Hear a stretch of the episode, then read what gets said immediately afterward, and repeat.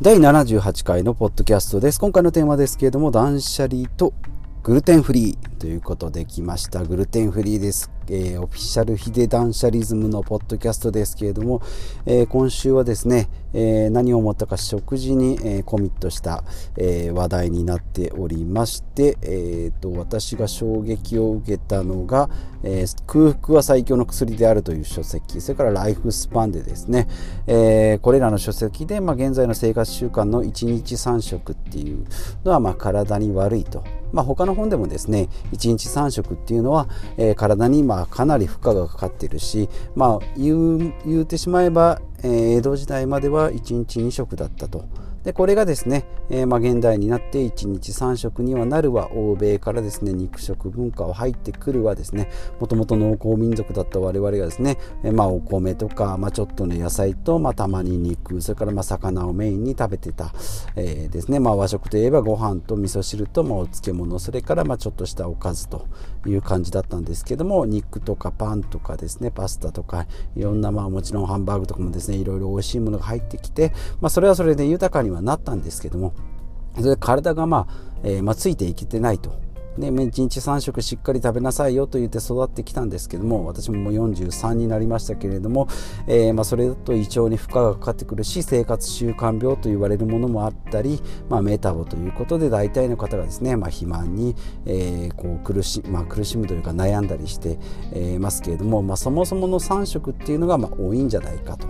まあ、これをどうやって、えまあ、今からのこの100年時代でですね、え、健康を取り戻していくのかもともとヘビースモーカーだった私ですねパチパチンコとかですね、え、ヘビースモーカーで部屋もぐちゃぐちゃっていう典型的なですね、え、ゴミ屋敷に住んでいた私なんですけども、まあ、徐々にですね、まあ、断捨離とともに心も、えー、体もですねその身の回りのものもすっきりしてでまあ、えー、投資とかお金の勉強も始めてですね、えー、そういったことに、え意識を向けて、まあ、ここに来てですね食事ということで、まあ、このライフスパンと空腹は最強の薬であるという、えー、本にまでやって、まあ、その前にもですねシンプルな食事という、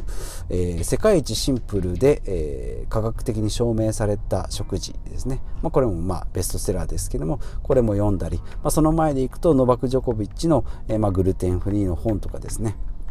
えー、思ってですね。もともと鼻炎で、えー、結構悩んで、えー、7年前と3年前ぐ、えー、まあ 9, 9年前と3年ぐらい前にですね、えー、鼻の手術鼻炎の手術をしてですね、まあ、嗅覚っていうんですか匂いがまああんまりこう、えー感じなかった時期もあって、まあ、今もそんなに100%じゃないですけれども、まあ、そのひどい時はですねもう何年も、えー、全然醤油の匂いがわからないとかですね、まあ、腐った食べ物がわからないとか異臭騒ぎがしても何のことかわからないっていうところから、まあ、これじゃまずいっていうことでですね、えー、まあ知り合いからちょっとグルテンフリーはどうですか？ということで勧められました。それまではですねパン食がパン食というか、まあ、パンが大好きで1日 3, 3食はまあご飯食べます。で食後にですね食パンを食べたり、えーまあ、間食にですね、コンビニとかで売ってる、まあ、パンを食べたり、えーまあ、サンドイッチを食べたりとかっていうことでパンもかなり好きな部類に入ってまして、ま、炭水化物メインの食事になっておりまして、ま、炭水化物だと太らないんじゃないかなと、まあ、油分は少ないのでおかずとか肉とか、え食べるよりはいいんじゃないかなというふうに思ってましたけれども、まあ、ここ最近のこう書籍を読むと、まあ、炭水化物特に白い炭水化物ですね、まあ、これがまああまり良くないんじゃないかっていうところですね、まあ、米、えー、それからしょ、えー、パンですね。小麦、えー、それからパスタ。それからうどん。それからまあそばですね。とわりそば、10割そば粉が使ってあるのはまあ別なんですけれどもそれ以外のまあ小麦を使ってある、えー炭水化物っていうのがまあ良くないんじゃない。まあもっとそれ以外にも白い食べ物っていうのはあまりあの体に良くないんじゃないかっていうことで体にいいものはですねやっぱり茶色い食べ物ということで納豆とかですね、まあ、大豆、えー、それからまあ野菜関係ですね、まあ、茶色じゃないですけども野菜。それから魚、えー、ですね。であとまあ鶏肉とかもあるんですけどもまあこ、えー、まあ今ここにある、えー断食の要素も含むものとかあと食事グルテンフリーのものもありますしあとビーガンっていう、まあ野菜メインとかですね肉とかを、まあ、批判批判的な食事の取り方っていうと、えー、乳製品っていうのは結構賛否両論あってですね、まあ、乳製品このシンプルな、えー、食事の本では、えーと、グループ12345とあってですね、まあ、まず1はもう健康にいいことが各各、え、複数信頼できる研究で報告されている、まあ、いいんじゃないかと。いいよと。多分いいよっていうのが魚と野菜と果物。それから茶色い炭水化物ですね。今も言いました。豆類とかですね。あとまオリーブオイルとあとはナッツ類ですね。ミックスナッツですね。でグループ2はこれはまあまあいいんじゃないかっていう。ひょっとしたら健康にいいかもしれない。少数の研究で康にいい可能性が示唆されている。これはダークチョコレートですね。73%カカオが73%以上のもの。それからコーヒー納豆ヨーグルト豆乳、えー、お茶ですね、まあ、これね乳製品入ってますけれども、まあ、これこの、えー、世界一、えー、シンプルで科学的に証明された食事の本では、えー、いい方に入ってますね。でグループ3の健康へのデメリットもデメリット健康へのメリットもデメリットも報告されてない。まあどっちでもないんじゃないっていうのがほとんどの食事。で、えーと、グループ4がひょっとしたら悪いかもしれないよ少数の研究で健康に悪い可能性が示唆されてます。マヨネーズマーガリン。まあこれちょっと悪そうですよね。ここはまあ控えめに書いてます。けどマヨネーズマーガリンっていっぱい取ってる人ってあんまり体に良さそうでいないですもんね。えー、でグループ5が、えーまあ、バッテンですね、えー、ですので、えー、あ 5, 5番目がバッテンの健康に悪いということが複数の信頼できる研究で報告されている食品ということでもう間違いないよということが赤い肉ですね。牛肉豚肉。で鶏肉は含みません。で加工肉ハムソーセージベーコンとかですね。でそれから白い炭水化物、えー、さっき言った小麦粉とか、えー、白米ですね。なので、えーと、玄米は、えー、丸の方ですね。茶色い炭水化物ですね。で白い炭水化物の中にはじゃがいもも含みますということで。バターなどの飽和脂肪酸ということで、まあ、二重丸が魚とか野菜果物。茶色い炭水化物。オリーブオイルナッツ類、まあ、和食メインかなと思ったらオリーブオイルとかナッツ類とかですね。意外とこうなんかサラダ的な要素も含んでいるのかなと思います。で、えー、二重丸がそういったもの。で丸がまたチョコレートコーヒー。ー納豆ヨーグルト豆乳ああとお酢が入ってますね。でお茶ですね。この辺がいい丸ですよ。でまあ三角っていうか、まあ、普通のものがほとんどのもの。でバッテンが、えー、マヨネーズとマーガリン。で大罰が、えー、赤い肉ですね、えー、牛肉豚肉加工肉。それから白米とかの白い炭水化物じゃがいもバターなどの飽和脂肪酸ということでマヨネーズマーガリンバターってねやっぱり良くないんですね、まあ、この辺を、えー、気をつけていこうかなと思っておりますけれどもまあ全てのことをですね全部やっていくっていうのは難しいですので、えー、いろんなところの、えー、書籍を読んでその要素を、えー、知った上でですね、まあ、全部行動っていうのは正直難しいですグルテンフリーもやった時もですねほとんどのものグルテンっていうか小麦全部入ってますし、え、小麦グルテンフリーで効果が出る人っていうのは数パーセントと言われてますので何パーセントかですね。えまあ、それ以外の方はあんまり関係ないといえば関係ないので、あんまりですねそこにこうもう異常な過剰なまでにやってもしょうがないので、えー、グルテンフリーもですね、えー、ほどほどにということでまあいろんなものですね。まあ、パンを食べないパスタを食べないはまあ可能です。ご飯に置き換えてもできるんです。ご飯を食べるとこれ今度白米になるのでってなってくると八方塞がりになってしまうので、まあ、その辺はですねうまくコントロールしながらですね。でグルテンフリーで一気詰まるのはやっぱりもういろんな、えー、ものに入ってます。例えばカレーとかですね、えー、醤油なんかにも入ったりしますので、えー、実際問題ですね。小麦を全部排除するまあアレルギーの方はちょっと仕方ないにしてもまあそれ以外の方はですね、まあ、気をつける程度ですね。でグルテンフリーの観点からいけばそういう食事になるしでこういったシンプルで、えー、科学的に証明された食事の本では、えー、そういったもの白い炭水化物はダメですよとかってなってますしこの場合だとオリーブオイルとかナッツとかダークチョコレート、えー、納豆ヨーグルト豆乳お茶。ですね、この辺で乳製品は OK ですけども、えー、一方でビーガンの場合だと野菜メインで肉ももう鶏肉もダメですよと、えー、牛はもちろん豚もダメ鶏もダメで、えー卵黄卵とかですね、えー、そういったものもダメですよってなってくると結局もうあの水と、えー、なんかなんか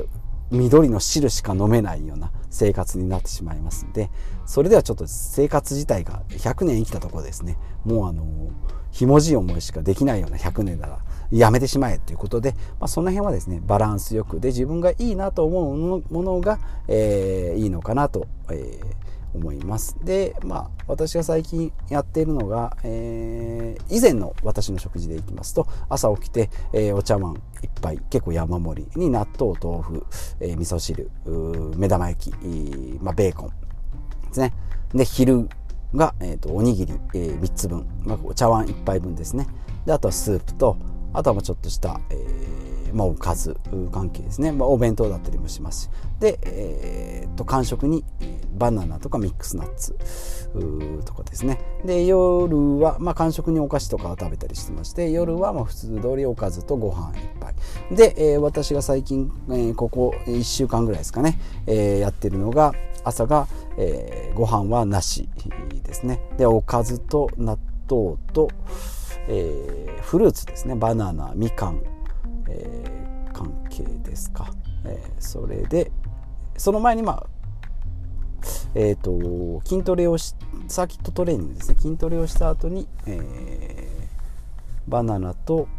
プロテインですね。でその食事を簡単に済ませて朝結構お腹減ります。減り減るのを楽しみながらですねこれは空腹力だとか、えー、オートファジーが発生するぞと。人間のこう残った残りかすでですねエネルギーに変えてるんだと思いながら昼を迎えて昼はなんか手作りスープですね。野菜だけ入ったなんか寄せ鍋の、えー、タレみたいなのを入れた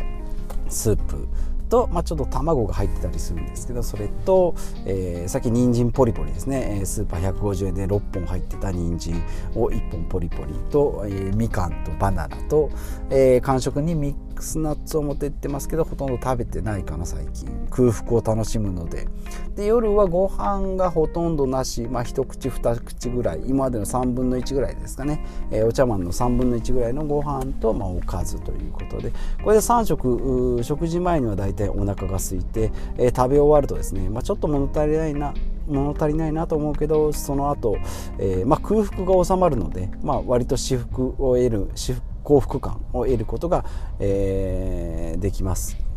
はい、こういった感じに、えー、シフトしてますのでさっきの、まあ、いろんな魚とかですね野菜とか、まあ、オリーブオイルも結構使ってますしねナッツ類も、えー、結構頻繁にとってますけれどもこの辺を取り入れてあと野菜をしっかりとっていこうかなと思います。でさっきの言いました、えー、世界一シンプルで、え科学的に証明されたあ本でですね出てる、えー、先のグループ A から、えー、1から5までですね20丸から大バスまで、えー、お話ししたんですけど残留農薬の少ない果物って野菜ですね。結構あの残留農薬言われたりしますのでレモンとかでもですね、えー、言われますのであ私飲み物はレモン水ってことでレモン実家からもらった無農薬だろう、えー、レモンをですね輪切りにして、えー、レモン水にして、えー、夜最後レモンそれ食べてますね。でまあたまに蜂蜜を舐めたりしてます。で、えー、先ほど言いました残留農薬の少ない果物とか野菜ですけども、えー、1トウモロコシ2アボカド3パイナップル4キャベツ5玉ねぎ、えー、6ジャコウエンドウ7パパイヤ、えー、8アスパラガス9マンゴー10ナス、えー、11ハネデューメロン12キウイ13カンタロープメロン赤肉メロンですね、えー、14カリフラワー15グレープフルーツ。で残留農薬の多い野菜っていうのはえいちごほうれん草ネクタリンりんご桃洋梨さくらんぼぶどうセロリトマトパプリカじゃがいも唐辛子。まあ、よくわかんないですね。私の食べてる、えー、人参丸ごとはよくでどちらも出てないのでまあどちらも、えーまあ、残留農薬は普通ということですね。まあ根菜の場合は基本的には玉ねぎにしても、えー、まああんまりないのかなと思います。トウモロコシも皮に囲まれパイナップルもですね。皮に囲まれてるものは大丈夫。玉ねぎもそうですね、えー、で逆に丸出しのやつですね。いちごとかほうれん草。ほうれん草がダメでキャベツは大丈夫なんですね。キャベツは外捨てるからですね。ほうれん草は束になってないからっていうことでしょうね。で桃とかりんごも残留農薬多いんですね、まあ、皮を食べるとってことなんでしょうかね。はいこの辺もちょっと気をつけて、えー、きたいなというふうに、え、思っております。でですので、まあ、こういったいろんな書籍のいいところを自分のライフスタイルに、えー、入れてってですね、えー、私はちょっと乳製品を取らないよとかっていろいろあると思いますし、まあ、これはどうしても食べたいよっていうものを、えー、取っていただいて結構ですしあ私もこう言ってもですね、えー、休みの日にはマクドナルドでハンバーガーを食べたり、えー、してますし美味しいなと思ってますし、えですのであんまりこうね偏った生活にならないように、え大事なのは自分がいいと思ったことを続けるというのが、え自分にとっても、えー、人生にとってもいいんじゃないかなというふうに思います。今日はちょっと長くなりましたけれども、えー、いうことでですね、え、食事のお話、断捨離と、まあ、グルテンフリーですね、その他の書籍も含めて、私の今の健康、え、的な食事と、えー、まあ、体にいいであろうお話をさせていただきました。ではまた次回。